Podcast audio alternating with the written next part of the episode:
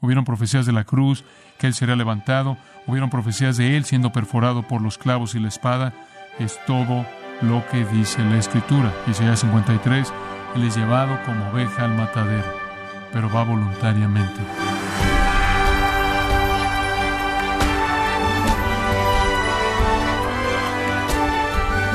Le saluda su anfitrión Miguel Contreras dándole la bienvenida a Gracia a vosotros con el pastor John MacArthur.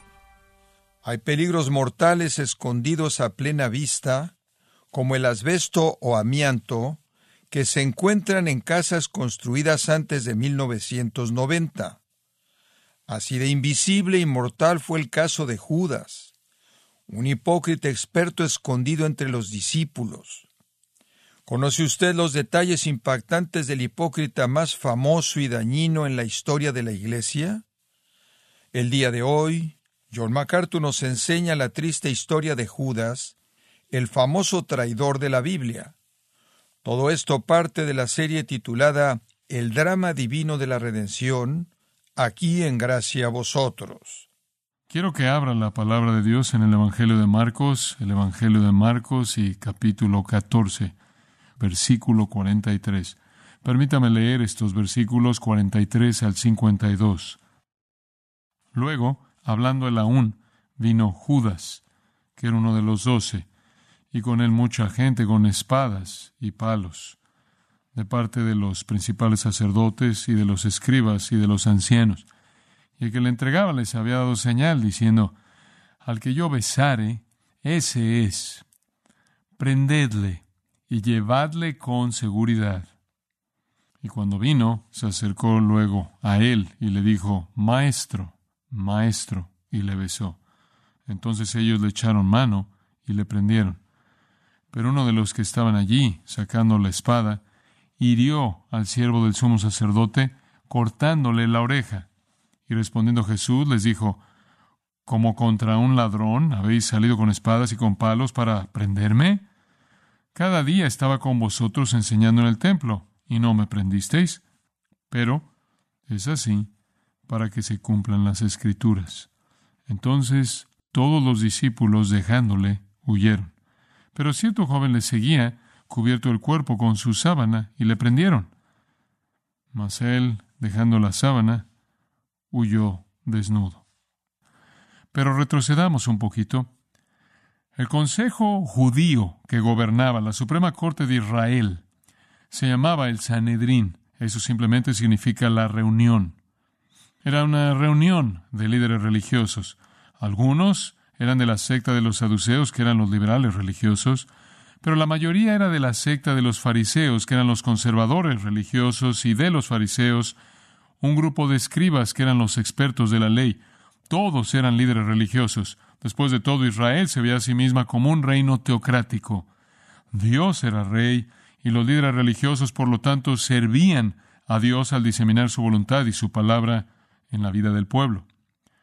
No necesariamente estaban de acuerdo en todo, tenían un acuerdo fuerte en cómo interpretaban la escritura. Como dije, los saduceos eran liberales y no creían en la resurrección y no creían en una vida después de la muerte y no creían en los ángeles. Y los fariseos creían en todo eso. E incluso habían divisiones entre ellos.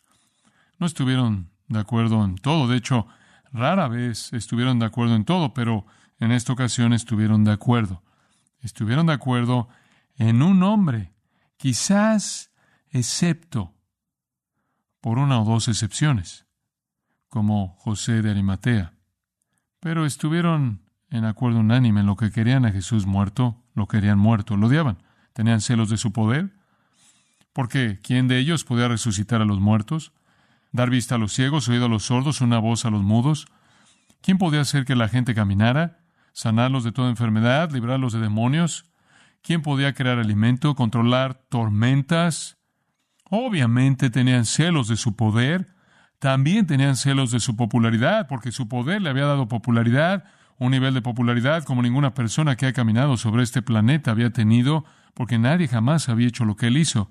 Tenían celos de los reconocimientos que recibía de la multitud, odiaban su mensaje, el de ellos era un mensaje de gana tu salvación por obras y el de él era un mensaje de arrepiéntete de tu pecado y recibe tu salvación como regalo de gracia y odiaban eso porque eran soberbios y con pretensiones de superioridad moral, querían ganarse su manera de entrar. Lo odiaban tanto porque estaba metiéndose en el espacio de ellos. Él estaba apoderándose del lugar y popularidad de ellos. Y después, esta semana, su odio hacia él se incrementó cuando el lunes llegó, entró en la ciudad y habían cientos de miles de personas reconociéndolo como el Mesías. Eso los aterró aún más, los hizo más hostiles hacia él. Después regresó el martes, entró al templo, en donde los líderes del Sanedrín esencialmente dirigían las operaciones del templo, vendiendo animales y cambiando dinero, y no era nada más que la mafia israelita, una cueva de ladrones, como Jesús dijo. Y él entró y los sacó, un hombre solo, con cientos de miles de personas amontonadas en ese patio masivo, entró, aventó a los cambistas, aventó a los compradores y vendedores de animales y vació el lugar de los bazares de Anás, el que fue sumo sacerdote y estuvo a cargo de eso. Regresó el miércoles al escombro que quedó, se apoderó del lugar entero y durante un día completo ese lugar hizo eco con la verdad saliendo de sus labios. Esos tres días habían sellado su destino con certeza si había alguna duda de que lo querían muerto o no. Pero tenían un problema. El capítulo 14 dice, temían al pueblo. ¿Cómo vas a arrestar a este hombre? ¿Cómo vas a cumplir esta ejecución con este tipo de popularidad? Entonces, en el capítulo 14, versículos 1 y 2, piensan, bueno, tú sabes, quizás mejor no lo hacemos durante el festival, apenas pueden contener su odio por otro día, mucho menos otra semana o dos pero saben que podría ser algo malo tratar de hacer esto en público. Saben que habrán algunas repercusiones con el pueblo y podría comenzar un alboroto. Eso no es bueno. A los romanos no les gusta eso. Tienen que esperar hasta que alguien se aparezca.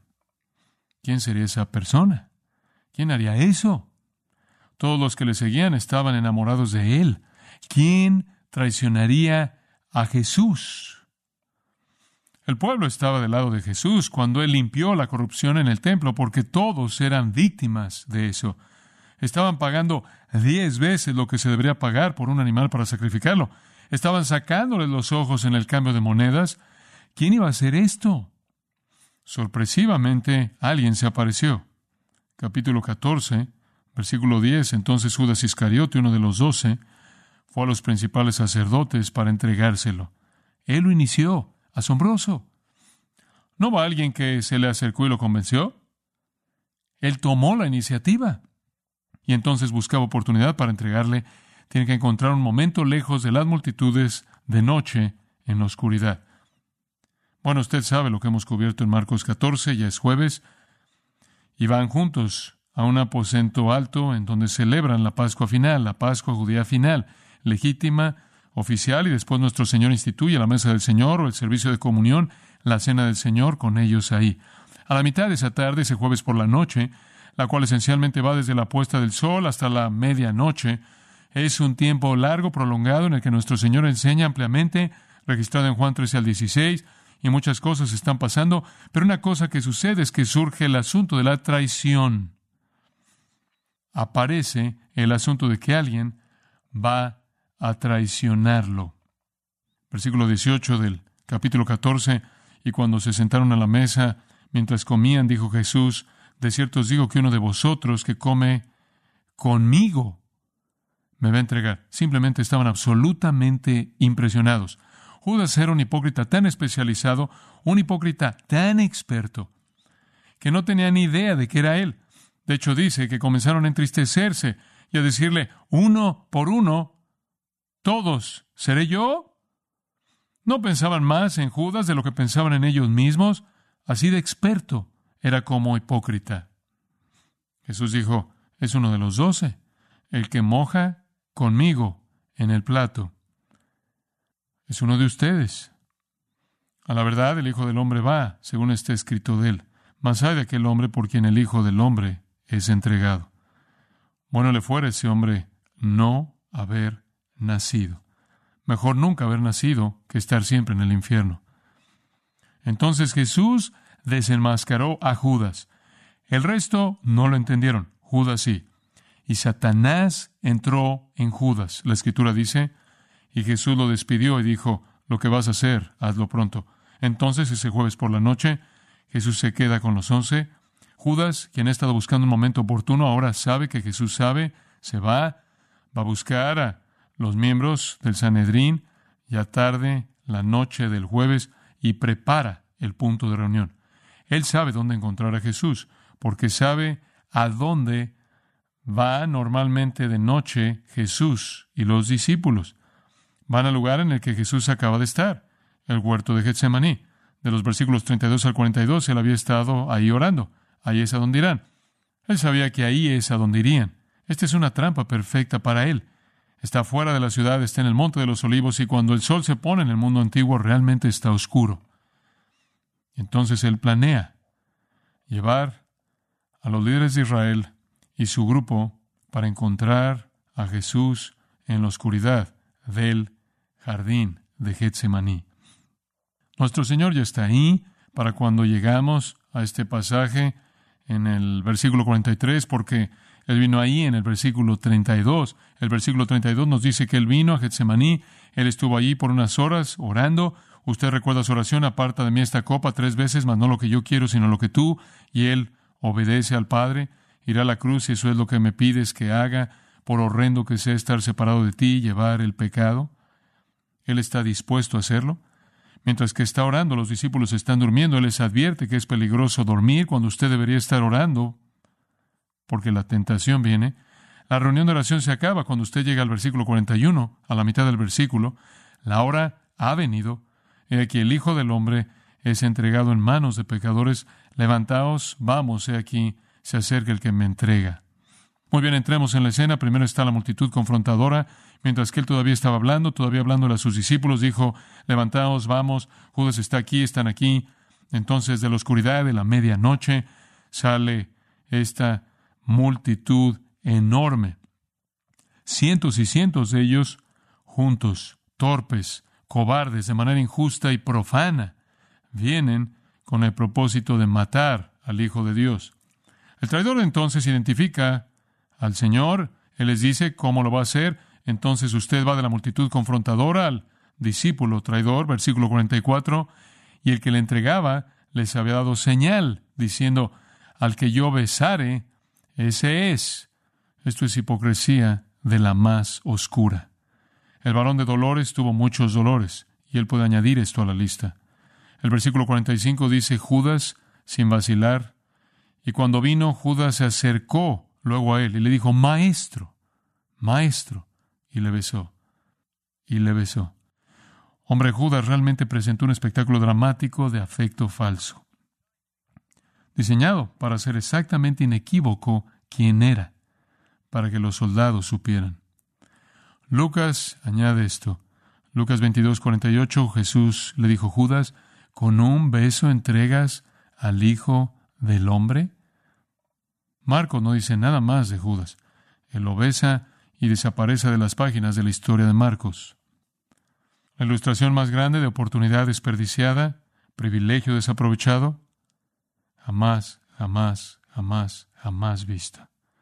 Entonces arrestan a Jesús. Versículo 46. Entonces ellos le echaron mano y le prendieron. Juan 18:12 dice que el grupo romano y el comandante y los oficiales de los judíos, la policía del templo arrestaron a Jesús y lo amarraron. Eso nos lleva de regreso al versículo 47. Hemos visto la multitud confrontadora, hemos visto al traidor feo, trágico, Judas. Ahora se nos presenta otra persona en el drama, lo vamos a llamar el discípulo impulsivo, el discípulo impulsivo. Versículo 47. Pero uno de los que estaban allí, sacando la espada, hirió al siervo del sumo sacerdote, cortándole la oreja. Esto es extraño. Un incidente sorprendente. Afortunadamente sabemos quién es este. Si no se nos dijera, sabremos de cualquier manera.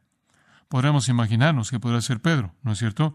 Podríamos imaginarnos que sería Pedro, impulsivo, intempestivo Pedro. Y tenemos razón. Según Juan 18:10 fue Pedro. Y según Juan 18:10, El nombre del hombre era Malco, y era un siervo de Caifás, el sumo sacerdote. Él ni siquiera era un oficial de policía ni era un soldado. ¿Qué está haciendo Pedro? Con frecuencia él parece estar fuera de órbita con el plano, ¿es cierto? ¿Por qué está haciendo esto? Le voy a decir por qué está haciendo esto. Él tiene algo que probar.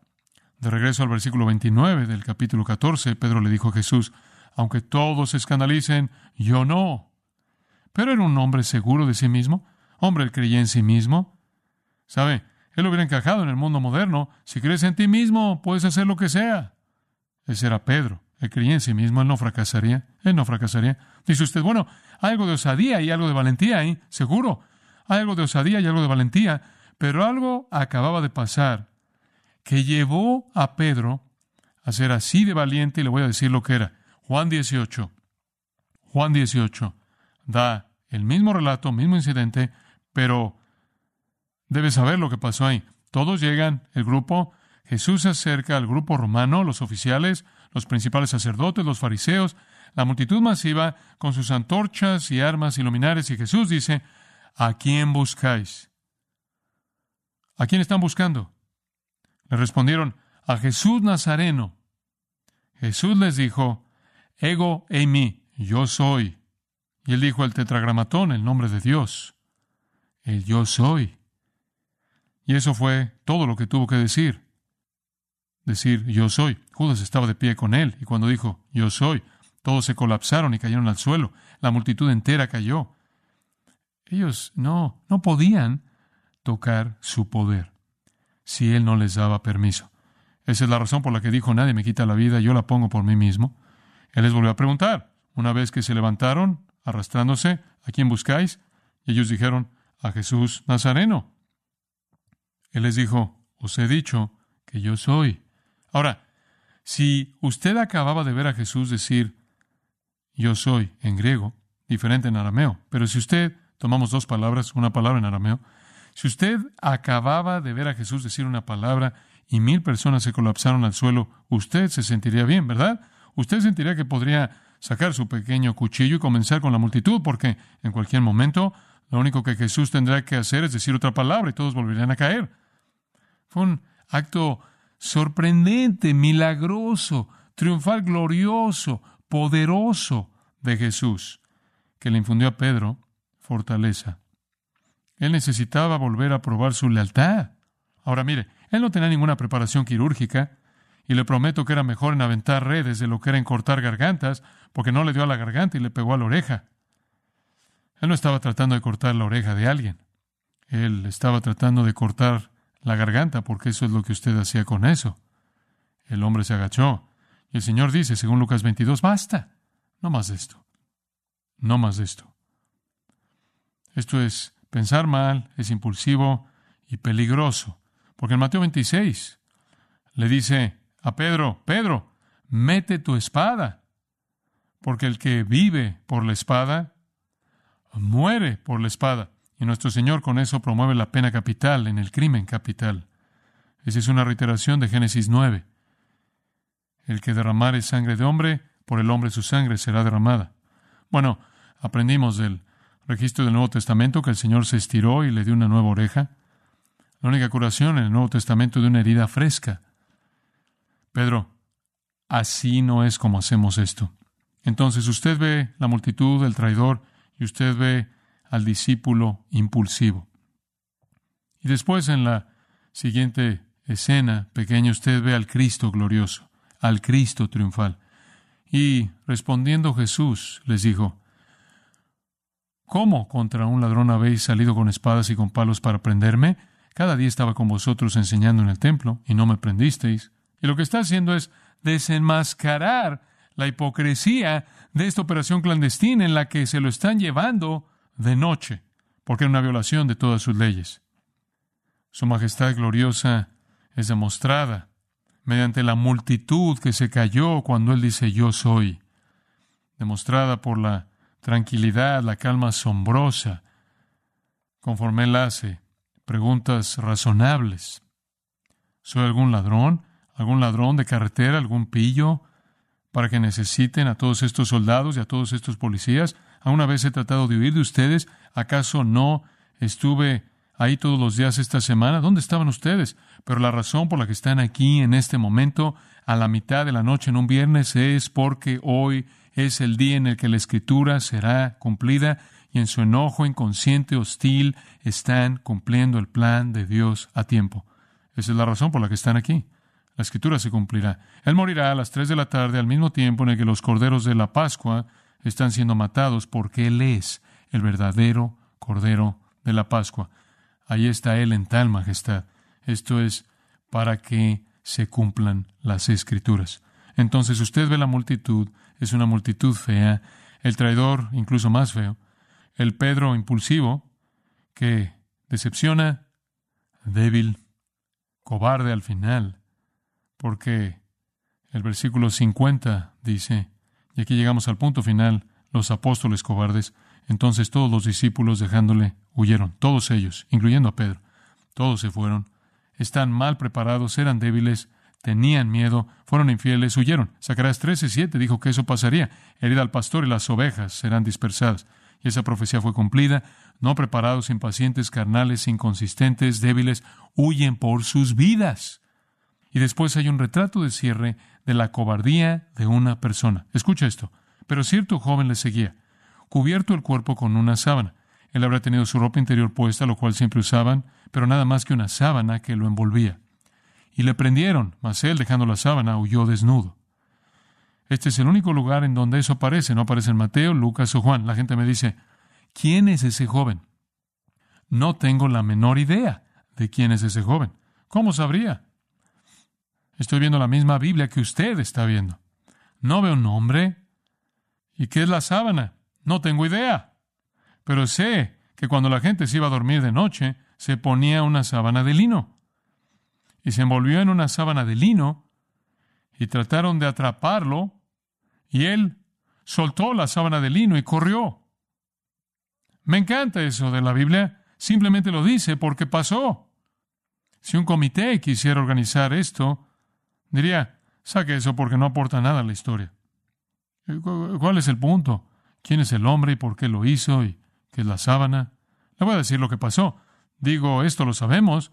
Alguien a la mitad de la noche oyó una conmoción, algún hombre, y pensó, ¿qué está pasando? Y saltó de su cama y simplemente se envolvió en una sábana y dijo, voy, voy allá afuera para saber qué está pasando. Y conforme él estaba investigando en el Monte de los Olivos, quizás él trabajaba ahí, ¿sabe? Quizás estaba en un viñedo allá arriba.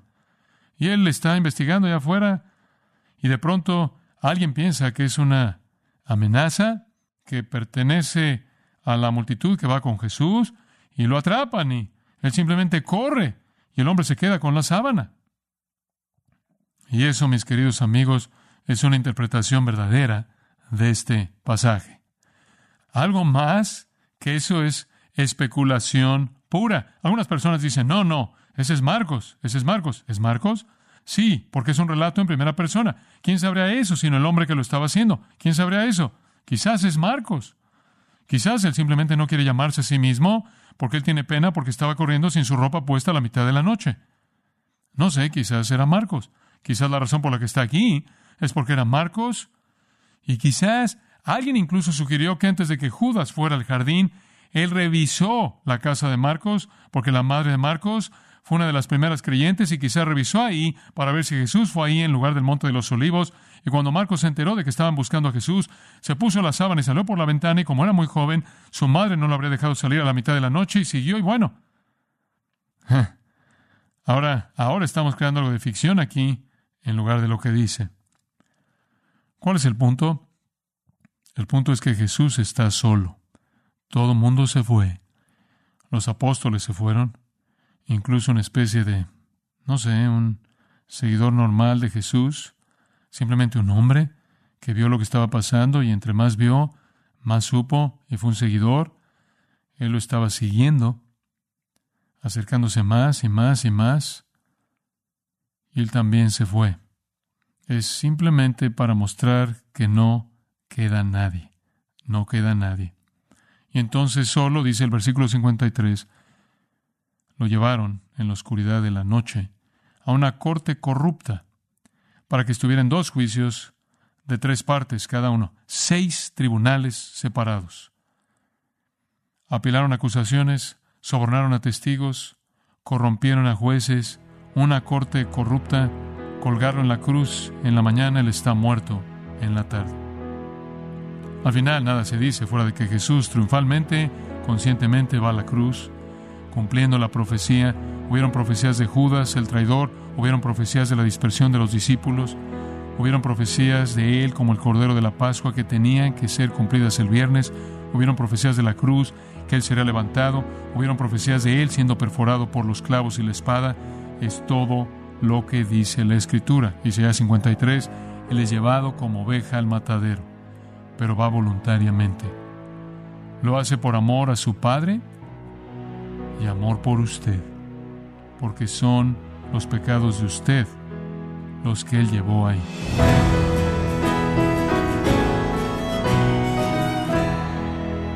John MacArthur nos mostró que la traición de Judas fue soberanamente permitida por Dios como parte de su plan redentor. Todo esto es parte de la serie El drama divino de la redención, en gracia a vosotros.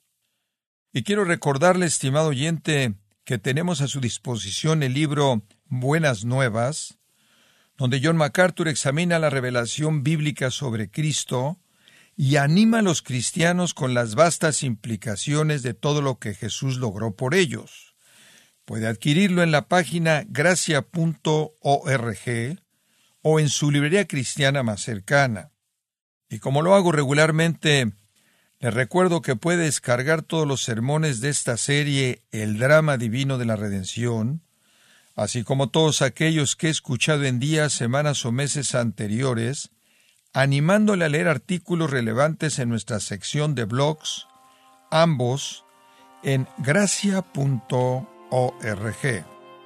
Si tiene alguna pregunta o desea conocer más de nuestro ministerio, como son todos los libros del pastor John MacArthur en español, o los sermones en CD que también usted puede adquirir, escríbanos y por favor mencione la estación de radio por medio de la cual usted nos escucha en gracia a vosotros. Es importante conocer no solo el país y ciudad de donde usted nos escucha, sino también la radio.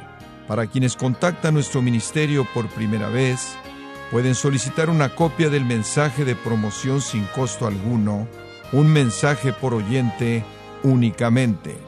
Si usted vive en los Estados Unidos o Puerto Rico, escríbanos a Gracia Vosotros, P.O. Box 4000, Panorama City, California 91412.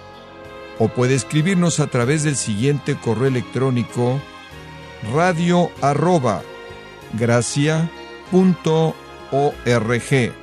Bueno, en nombre del pastor John MacArthur, de nuestro redactor Rubén Rocha y del personal de este organismo, le damos las gracias por su tiempo y sintonía, invitándole a que nos acompañe en la próxima edición y juntos continuar desatando la verdad de Dios un versículo a la vez, aquí en Gracia Vosotros.